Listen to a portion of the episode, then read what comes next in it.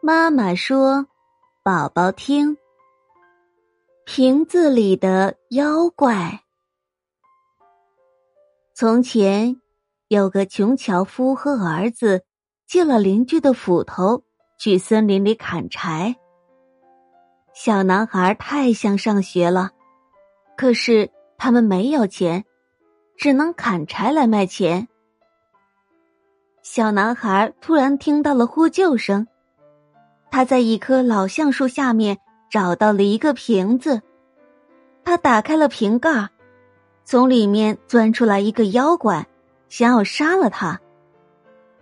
聪明的小男孩说：“不相信妖怪是从瓶子里出来的。”妖怪倏的一下化成青烟，就钻进了瓶子里。小男孩马上盖上了盖子。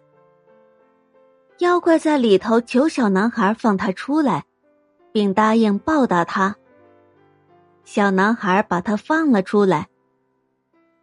妖怪送了他一块神奇的布，布的一头可以使铁变成银，一头可以治病。